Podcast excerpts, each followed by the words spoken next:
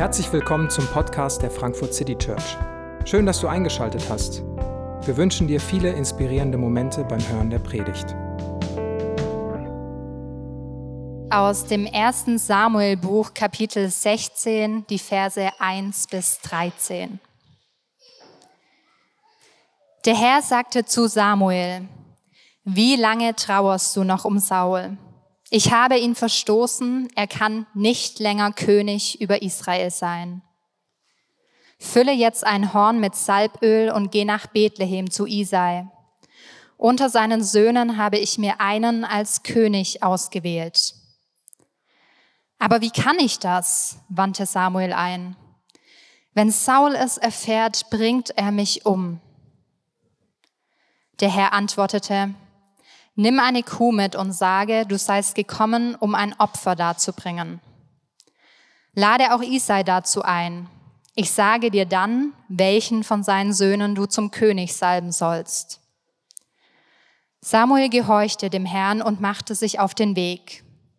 In Bethlehem kamen ihm die Ältesten der Stadt besorgt entgegen und fragten, Dein Kommen bedeutet doch nichts Schlimmes. Nein, antwortete Samuel, ich komme, um dem Herrn ein Opfer darzubringen. Tut das Nötige, damit ihr rein seid, und kommt dann mit mir zum Opfermahl. Er lud auch Isai und seine Söhne dazu ein und forderte sie auf, sich zu reinigen. Als Isai mit seinen Söhnen zum Opfermahl kam, fiel Samuels Blick auf Eliab und er dachte, das ist gewiss der, den der Herr ausgewählt hat. Doch der Herr sagte zu Samuel, Lass dich nicht davon beeindrucken, dass er groß und stattlich ist. Er ist nicht der Erwählte. Ich urteile anders als die Menschen. Ein Mensch sieht, was in die Augen fällt. Ich aber sehe ins Herz. Isai rief Abinabab und förderte, führte ihn zu Samuel vor. Aber Samuel sagte, auch ihn hat der Herr nicht ausgewählt. Dann ließ Isai Shima vortreten. Aber Samuel wiederholte, auch ihn hat der Herr nicht ausgewählt. So ließ Isai alle sieben Söhne an Samuel vorbeigehen, aber Samuel sagte, keiner von ihnen hat der Herr ausgewählt. Dann fragte er Isai, sind das alle deine Söhne? Isai antwortete, der Jüngste fehlt noch, David, der hüte die Schafe. Lass ihn holen, sagte Samuel. Wir setzen uns nicht zum Opfermahl hin, bevor er hier ist. Isai schickte einen Boten und David kam. Der Junge war schön und kräftig und hatte klare Augen. Er ist es, salbe ihn, sagte der Herr zu Samuel. Da goss Samuel Öl aus seinem Horn über ihn und salbte ihn zum König vor den Augen seiner Brüder. In diesem Augenblick nahm der Geist des Herrn Besitz von David und verließ ihn nicht mehr. Samuel aber kehrte nach Rama zurück. Amen. Das ist äh, der Einstieg in die Davidsgeschichte und wir werden in den nächsten Wochen uns mit dieser Person ähm, König David beschäftigen. Wir tauchen damit in eine Zeit von äh, 1100, 1000 vor Christus. Also wir gehen über 3000 Jahre in der Weltgeschichte zurück und tauchen da so ein bisschen in sein Leben, in diese Figur und in dieses, diese Zeit ein. Und wir wollen das, das tun, weil diese Person David, vielleicht hast du sie schon mal gehört, vielleicht ähm, weißt du, wer das ist und worum es da geht. Vielleicht ist das ganz neu und du fragst dich, was soll das eigentlich mit diesen 3000 alten, Jahre alten Geschichten? Gibt es nicht genug aktuelle Fragen, die man besprechen kann? Aber äh, diese, diese Person David ist eine ganz zentrale Figur in der gesamtbiblischen Geschichte. Also wenn du, wenn wir an die, über die Bibel reden, an dieses Buch denken, dann ist das nicht ein, ein Kodex von Regeln, dann ist das nicht nur äh, irgendwie äh, spirituelle Gedanken, die mal gesammelt wurden, sondern die, die Bibel erzählt eine Geschichte. Die Geschichte Gottes mit dieser Welt. Sie ist, sie gibt eine Perspektive für Weltgeschichte. Nicht als Fantasy-Roman, nicht als schöne Deutungsidee von dem, was hier passiert, sondern der Anspruch ist, wir leben als Menschen in Gottes großer Geschichte. Gott hat die Welt geschaffen mit der Idee, dass seine Güte, seine Gerechtigkeit, seine Schönheit sichtbar werden, er sie mit den Menschen teilen kann und Gott und Mensch in Einheit zusammenleben, Schöpfer und Geschöpfe. Wir alle wissen, dass diese Welt nicht mehr die ist, in der wir leben, denn alles ist schiefgegangen, als die Menschen irgendwann gedacht haben, hey Gott, guter Start von dir, aber jetzt übernehmen wir, du brauchst bestimmt ein bisschen Pause, wir machen das alleine, wir können das selber. Und überall da, wo Menschen menschlich in ihren Horizonten mit ihren Kategorien versucht haben, Lösungen zu finden, ist Ordnung gewichen und Chaos und Dunkelheit haben sich breit gemacht. Und die Welt ist eben nicht mehr in Ordnung, so wie sie sein sollte. Und von Anfang an stellt sich die Frage, ja, wie kommt denn die Welt wieder in Ordnung? Wie will Gott das, was er angefangen hat, wieder in Ordnung bringen? Und ich glaube, diese, diese Sehnsucht ist eine men zutiefst menschliche Sehnsucht, die in, in jedem Herz ein Echo findet. Die Sehnsucht, wie kann die Welt in Ordnung werden? Vielleicht ganz groß, wenn man die Nachrichten liest, Vielleicht ganz persönlich, wie kann deine persönliche Welt in Ordnung kommen? Aber die Sehnsucht ist da, weil es die, die Geschichte ist, in der wir leben. Es ist ein, ein Hinweis darauf, dass es tatsächlich so ist. Und Held dieser großen biblischen Geschichte ist natürlich Jesus. Aber dieser Jesus, in dem vieles beginnt, in Ordnung zu kommen und der eines Tages alles in Ordnung bringen wird, dieser Jesus ähm, bezieht sich an verschiedenen Stellen immer wieder auf David. Jesus wird uns vorgestellt als Sohn Davids. Jesus wird uns als der rechtmäßige Nachfahre von König David vorgestellt. Ähm, die Stadt Bethlehem ist nur bekannt geworden, weil David daherkommt und später auch Jesus da geboren wurde. Das, was wir jedes Jahr an Weihnachten in ein paar äh, Monaten erleben werden, hat mit dieser Person David zu tun. Bethlehem, die Stadt Davids. Vielleicht hast du es schon mal gehört. Wir gehen also 3000 Jahre zurück, um eine wichtige Episode in dieser gesamten Geschichte zu verstehen, die uns vielleicht helfen kann mit unserer Sehnsucht. Wie kann die Welt in Ordnung werden? Was ist unser Platz in all dem? Was hat das mit Gott zu tun? Wie handelt Gott in der Weltgeschichte? Und wie kann dieser, diese große Perspektive mir hier und heute helfen? Und ich glaube, das Leben von David kann uns da helfen. Und ich bin gespannt, in den nächsten Wochen da so ein bisschen durchzugehen. Ähm, den Text, den wir gerade gelesen haben, der fängt mitten in der Geschichte an. Das ist das erste Mal, wo diese David vorkommt, aber er fängt irgendwo mittendrin an. Und es kommen sofort Namen und Orte und, und Kategorien vor, die wir hätten alle lesen müssen, aber nicht gekonnt haben. Vielleicht ist dir alles bekannt. Ich glaube, für einige ist es vielleicht nicht alles bekannt, wer diese Leute sind. Also es beginnt damit, dass uns zwei Namen ins Gesicht kommen. Das ist Samuel und Saul.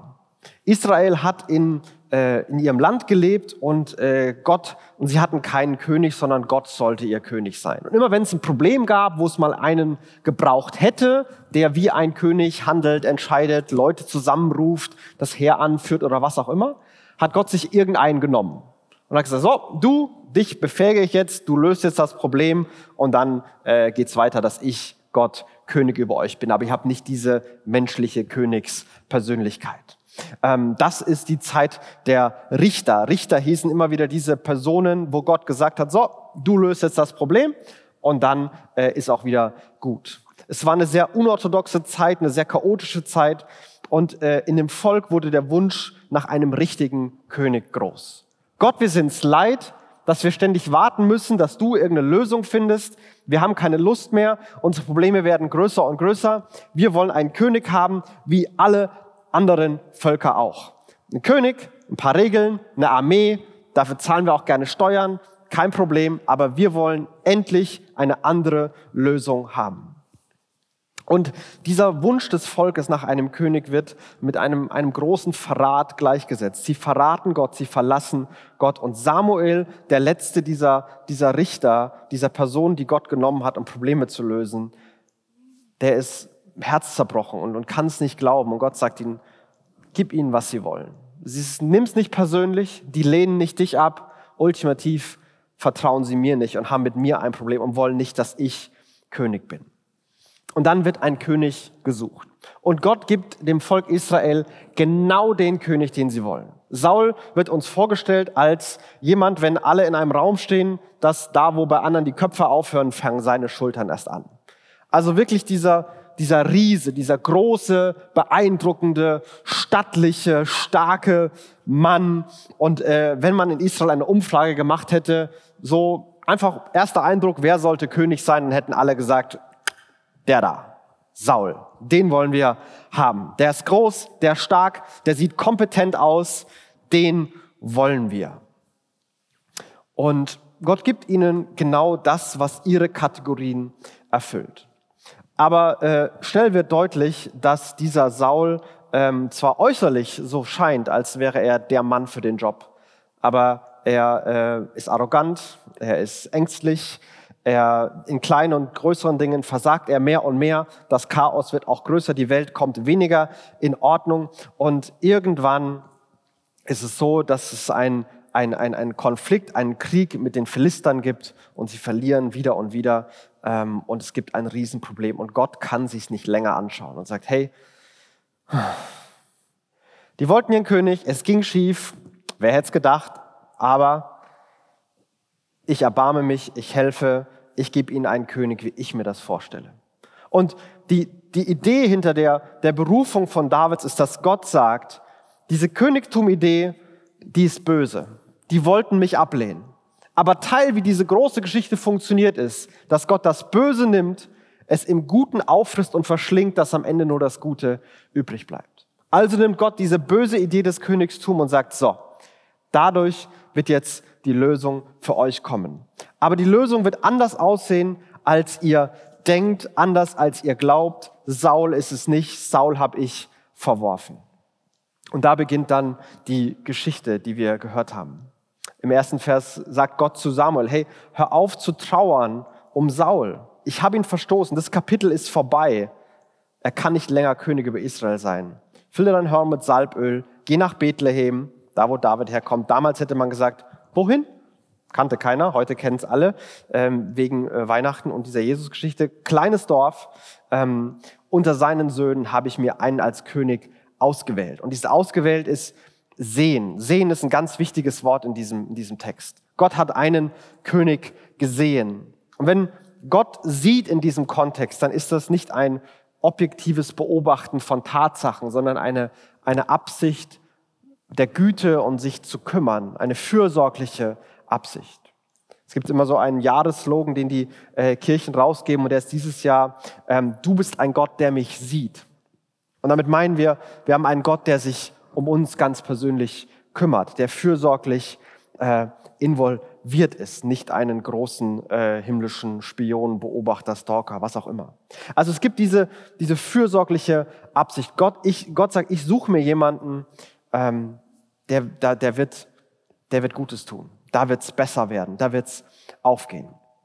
Und sagt Samuel, so, deine Amtshandlung ist, finde den, und salbt dem zum König. Das Salben bedeutet im Endeffekt, dass öffentlich bekannt gemacht wird, Gott hat den ausgesucht, Gott befähigt ihn, das ist ab jetzt der Mann für den Job.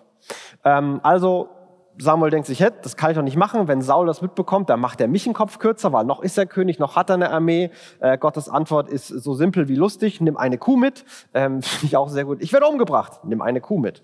Ähm, okay. Ähm, aber du sollst sie opfern und sag einfach, du gehst dahin, um Opfer zu machen. Mach kein großes Trara. Das machen wir alles so ein bisschen im Geheimen. Nur dem einen sollst du Bescheid sagen. Isai, sag ihm, dass seine Söhne alle da sein sollen. Denn einer von den Söhnen, der wird's werden.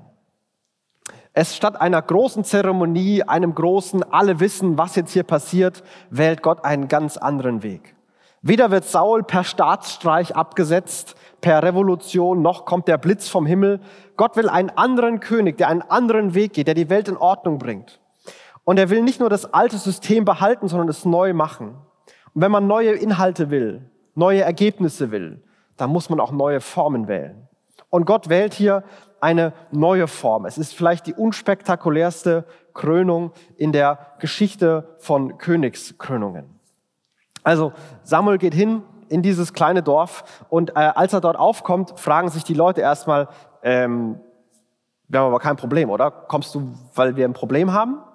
Das ist dieses Gefühl, wenn jemand ganz Wichtiges in den Raum kommt. Also stell dir vor, du warst in der Schule und plötzlich klopft es, die Tür geht auf und der, der Direktor oder die Direktorin kommt in deine Klasse. Da ist nicht dein Gedanke, ach schön, der hat bestimmt Kuchen mitgebracht, sondern, oh oh, irgendwas ist schiefgelaufen und ich weiß nicht, wie du in der Schule warst, aber vielleicht hast du gedacht, haben sie es rausgefunden? Ich weiß es nicht. Ähm, aber sofort dieses Gefühl von, oh oh, das muss ein Problem geben. Das sind die, das sind die menschlichen Kategorien, die aufgehen. Ähm, und äh, dann kommt es dazu, dass es dieses, dieses Abendessen, dieses, diese Opferfeier gibt, äh, wo man zusammensitzt und gegessen wird. Und äh, Isai sitzt mit seinen Söhnen am Opfermahl und Samuels Blick, heißt es dann in Vers 6, fiel auf Eliab und er, Eliab und er dachte, das ist gewiss der, den Gott ausgewählt hat. Und doch Gott sagt zu Samuel, lass dich nicht davon beeindrucken, dass er groß und stattlich ist. Diese Formulierung groß und stattlich ist exakt die gleiche, die für Saul verwendet wurde.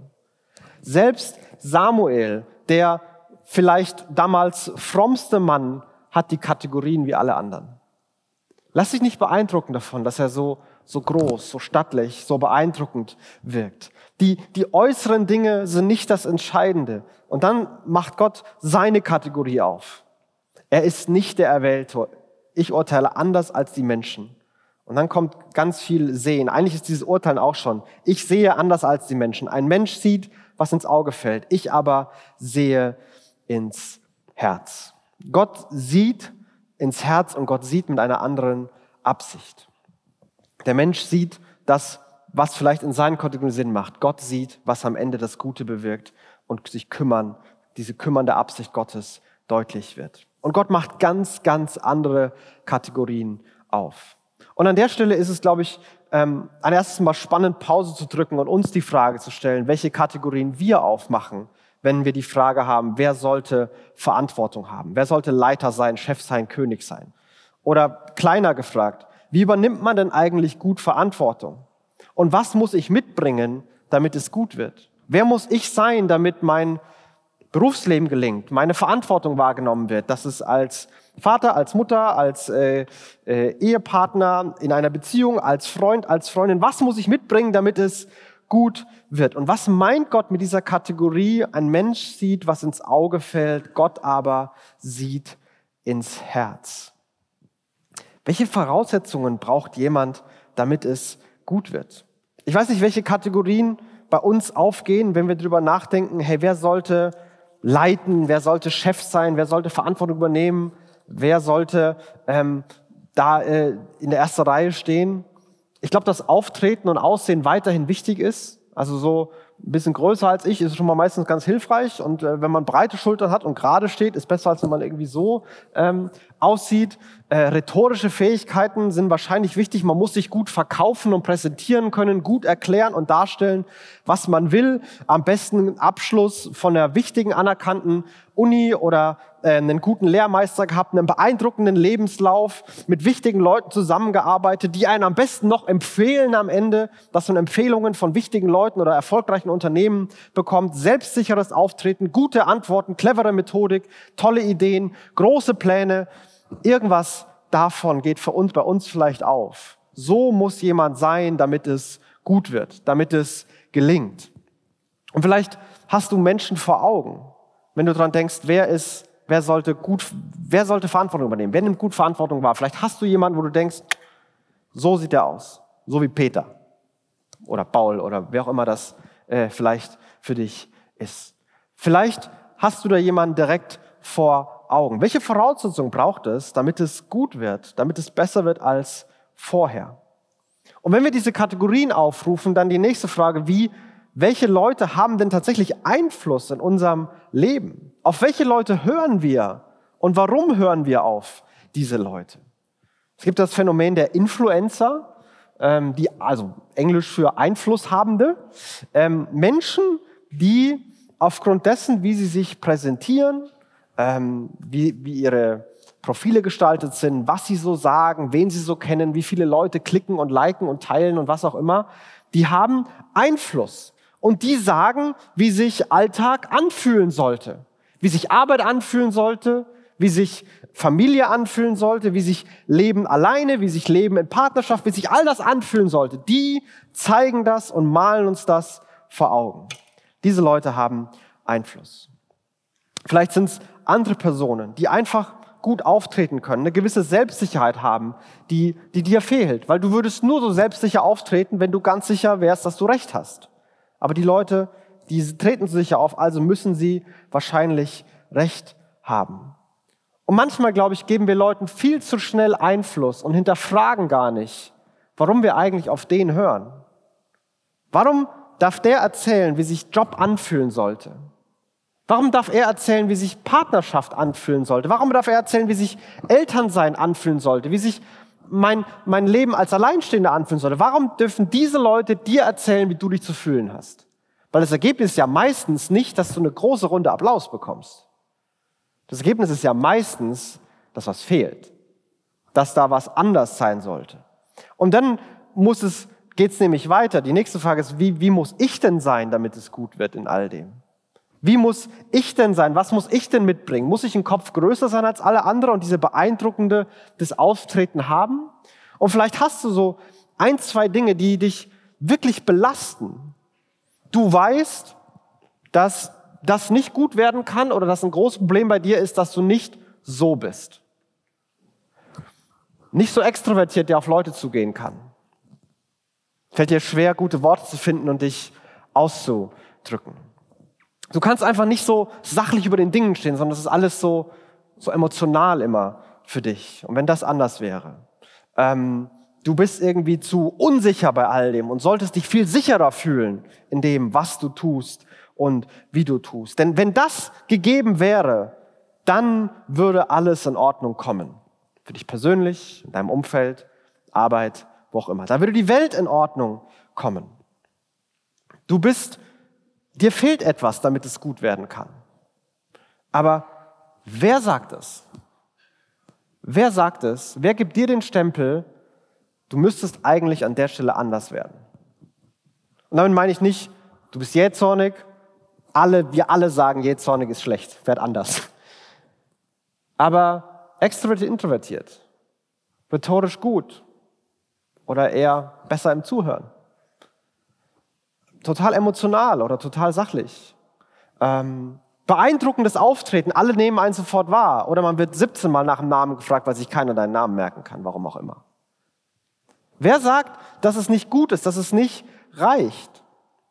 Ich, ich, ich kenne das von mir. Ich weiß, dass ich an vielen Stellen manchmal sogar Personen vor mir habe, wie Pastoren aussehen sollten. Das ist mein Job. Vielleicht bei dir, dein Job ist ein anderer Job. Wie man als Mann sein sollte und sich verhalten sollte wie man als Vater sein sollte. Und manche davon sind gut, aber viele davon muss ich immer wieder Abstand nehmen, weil die, die knechten mich. Ich denke, man müsste so sein. Und wenn man dann mal zu Ende denkt, ich glaube, was die Leute machen, ist teilweise eine Katastrophe. Das, das bringt mehr Chaos für andere. Und trotzdem, weil ich was sehe, hat es Einfluss auf mich. Weil ich etwas sehe, macht es mir Druck, macht es mir Angst, lässt es Selbstzweifel in mir wachsen. Und Gott möchte, dass wir diese Kategorien, was gelingen kann, das, was wir als erstes sehen, grundsätzlich hinterfragen. Und das macht er mit diesem Satz. Ihr seht, was vor Augen ist. Ihr habt all diese Kategorien. Ich aber, ich sehe das Herz. Was, was meint Gott damit? Was, was, was meint Gott mit, er schaut ins Herz? Ist das ein intensiver Background-Check, noch intensiver als Social Media, irgendwie Posts durchzugehen von 18er Blumenkohl? Ähm, was meint Gott damit, dass er aufs Herz sieht? Ähm, und die, die Antwort bekommen wir ein bisschen später. So erzählen äh, der hebräische Text immer wieder. Dann kommt immer, immer wieder so was langweilig, langatmiges. Und dann kommt der nächste Sohn, der ist es nicht. Dann kommt der nächste Sohn, der ist es auch nicht. Dann kommen alle sieben Söhne, die sind es auch alle nicht. Und dann sagt äh, äh, Samuel zu Isai, sag mal, sind das alle? Ich habe doch gesagt, du sollst all deine Söhne mitbringen. Aber irgendwie, keiner von denen war's. Ist da noch einer? Ja, schon. Aber das ist der Jüngste, der Kleinste, David, den, der ist bei den Schafen auf dem Pferd, der ist Hirte, der ist gerne Hirte, der kümmert sich gerne. Und ich habe einfach nicht gedacht, dass der Jüngste und Kleinste in irgendeiner Form relevant ist. Der, der, der, der, wieso soll ich den mitbringen? Und da, da ist genau die Kategorie da. Der ist jung, der ist klein, der ist nicht so beeindruckend wie die anderen. Der ist es auf keinen Fall. Den lassen wir zu Hause bei den anderen mal gucken, wen Samuel nimmt, aber den brauchen wir nicht. Isa antwortet, doch, der Jüngste fehlt noch, oder Kleinste wird ja auch übersetzt, ähm, gerade im Gegensatz zu dem großen Saul, der über allen Dingen steht. Ähm, der hütet die Schafe. So wird David vorgestellt, als ein Hirtenjunge. Ein, ein junger Mann, der sich um Schafe kümmert. Der ist nicht der Kriegsheld, der ist nicht der große Diplomat, der ist nicht der mit den beeindruckenden internationalen Vernetzungen, der kümmert sich um Schafe. Das ist, wie er vorgestellt wird. Das ist er zuallererst. Ein kleiner Hirtenjunge. Samuel sagt, lass ihn holen. Wir setzen, äh, wir setzen uns nicht wieder zum Opfer hin und wir, keiner isst weiter, bevor er nicht hier ist. Und dann schickt Isai den Boten. David kommt. Der Junge war schön und kräftig, hatte klare Augen. Und dann äh, hat äh, Samuel diesen, diesen Satz von Gott im Kopf. Er ist es, salbe ihn, sagte Gott zu Samuel. Gott nimmt sich diesen Hirtenjungen. Er nimmt sich jemanden, von dem wir nichts wissen, außer dass er jemand ist, der sich kümmert, der sich um Schafe kümmert, der sich um andere kümmert. Das ist das Einzige, was wir bisher von David wissen. Und später in seinem Leben, wenn wir, wenn wir die nächsten Kapitel lesen, dann, dann merken wir, was, was mit diesem Herz gemeint ist. David ist jemand, der Gott vertraut und sich um andere kümmert. Das ist Davids Qualifikation. Er vertraut Gott und er kümmert sich. Und das zeigt sich äh, in, in seinem Leben. Als Hirtenjunge hat er Verantwortung für die Schafe. Und wenn da ein äh, böses Tier kam, was die Schafe reißen wollte, ein Wolf, ein Löwe, was auch immer da äh, immer kam, dann hat er sich, weil er sich gekümmert hat, dem entgegengestellt und beschützt und mit Gottes Hilfe hat er sich gegen das Viech gewandt und mit Stock und Stab oder was er eben hatte dagegen gekämpft. Die gleiche Logik wird David ein Kapitel später anwenden, als Israel bedroht wird von einem Riesen, einem, einem weiteren beeindruckenden Mann namens Goliath. Und David sagt, hey, wieso darf der uns hier alle beleidigen? Wieso darf der uns alle in Angst und Schrecken versetzen? Ich kümmere mich um die Leute und ich trete ihm entgegen. Und statt mit Anzug, Rüstung und Schwert und Kampftraining nimmt er eine Steinschleuder. Er vertraut Gott, er kümmert sich und so will Gott, dass Verantwortung wahrgenommen wird. Aber diese, diese Szene, dass da der Kleinste vom Feld gerufen wird, der ist, das ist eine wirklich absurde Szene. Vielleicht gibt es etwas in uns, was das total schön findet. Oh, das, das kleine Übersehene wird genommen. Und das ist cool. Aber im Alltag würde sich das super komisch anfühlen. Stell dir vor, deine Firma ist vor dem größten, größten Abschluss, den die Firma jemals macht. Und all die wichtigen Leute sitzen in einem Raum, überlegen sich, wer die Verhandlungen führen soll. Und irgendwann sind alle Leute in dem Raum einig, dass da im Gang diese Putzkraft, die putzt, die schicken wir, um die Verhandlungen zu machen. Da, da ist Gott dabei, die soll das machen. Das würde keiner sich denken, so, ja, gute Idee, haben wir gut gemacht, ich bin gespannt, was morgen der Abschluss ist. Das ist, das ist absurd. Das, das sprengt jede Kategorie. Und das genau macht Gott hier. Er sprengt die Kategorie, weil er sagt, wie Verantwortung, damit es gut wird, damit die Welt in Ordnung kommt. Alle eure Kategorien, die könnt ihr vergessen. Es braucht jemanden, der mir vertraut und sich kümmert. Nicht das Große, sondern das Kleine. Kümmern statt eigenen Vorteil und Machterhalt. Vertrauen auf Gott statt all die Fähigkeiten, die uns glauben lassen, wir können das alleine und wir brauchen Gott nicht. David ist jemand, der Gott vertraut und sich um andere kümmert. Er ist ein Hirtenjunge und genau den macht Gott zum König. Vers 13, da goss Samuel Öl auf seinem Horn über ihn und salbte ihn zum König vor den Augen seiner Brüder. In diesem Augenblick nahm der Geist des Herrn Besitz von David und verließ ihn nicht mehr. Samuel kehrte nach Rama, seine Heimatstadt zurück.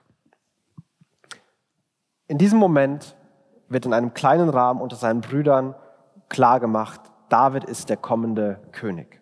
Bis er tatsächlich auf einem Thron sitzt und wirklich herrscht, werden noch viele, viele Jahre vergehen. Darüber werden wir nächste Woche sprechen.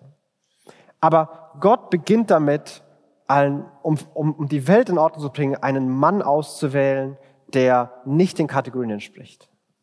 Jemand, dessen Qualifikation ist, dass er Gott vertraut und sich kümmert. Und ich finde, das ist befreiend. Damit es gut werden kann in deinem Leben. Gott vertrauen und sich um andere kümmern. Liebe Gott, liebe deinen Nächsten. Vertraue Gott, kümmere dich um andere. Und Gott wählt einen König, der so ist, weil er selbst so ist und dieses Herz hat. Wenn du David fragen würdest, wie hast du eigentlich Gott erlebt, würde er vielleicht mit seinem bekanntesten Psalm antworten. Psalm 23. Der Herr ist mein Hirte. Mir wird nichts mangeln. Das ist die Erfahrung, die David selbst gemacht hat. Gott kümmert sich um mich. Gott ist wie ein Hirte zu mir.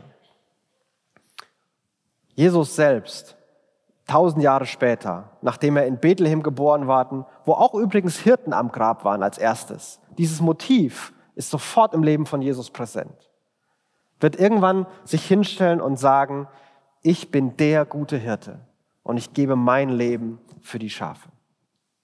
Es ist Gottes Herz, sich zu kümmern.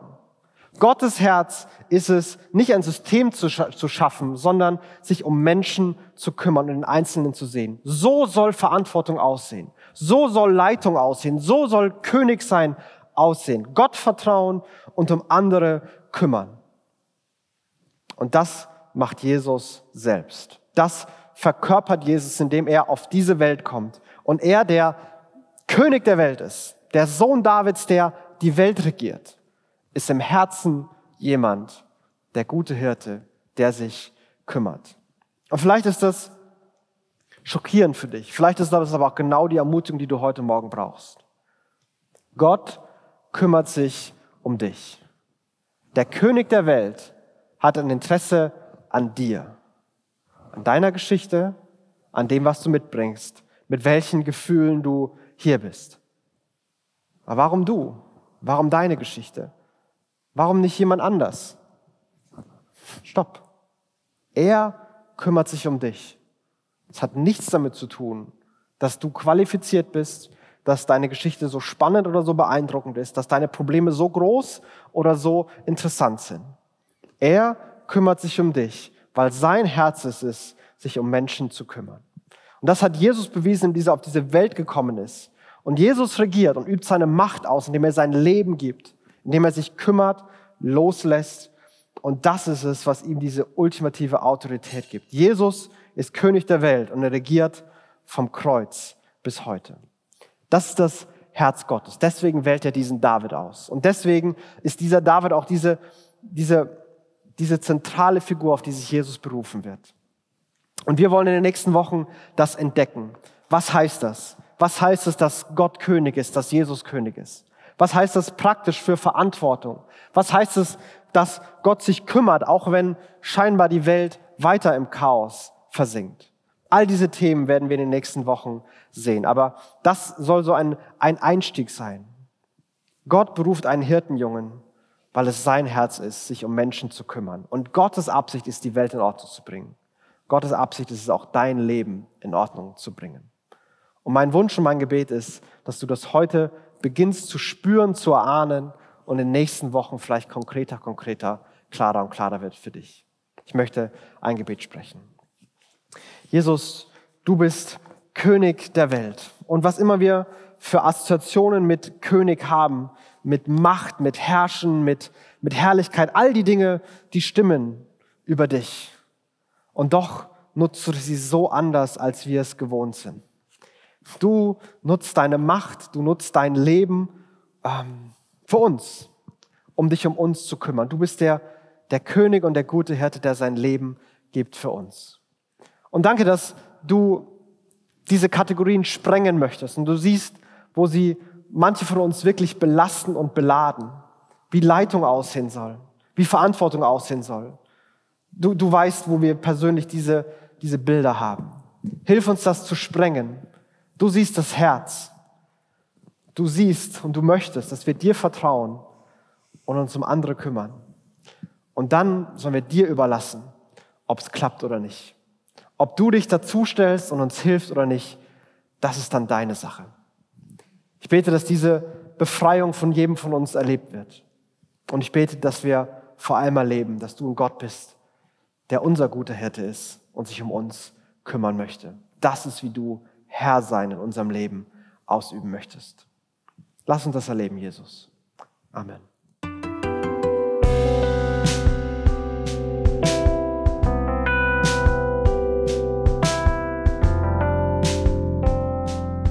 Wir hoffen, die Predigt hat dich inspiriert.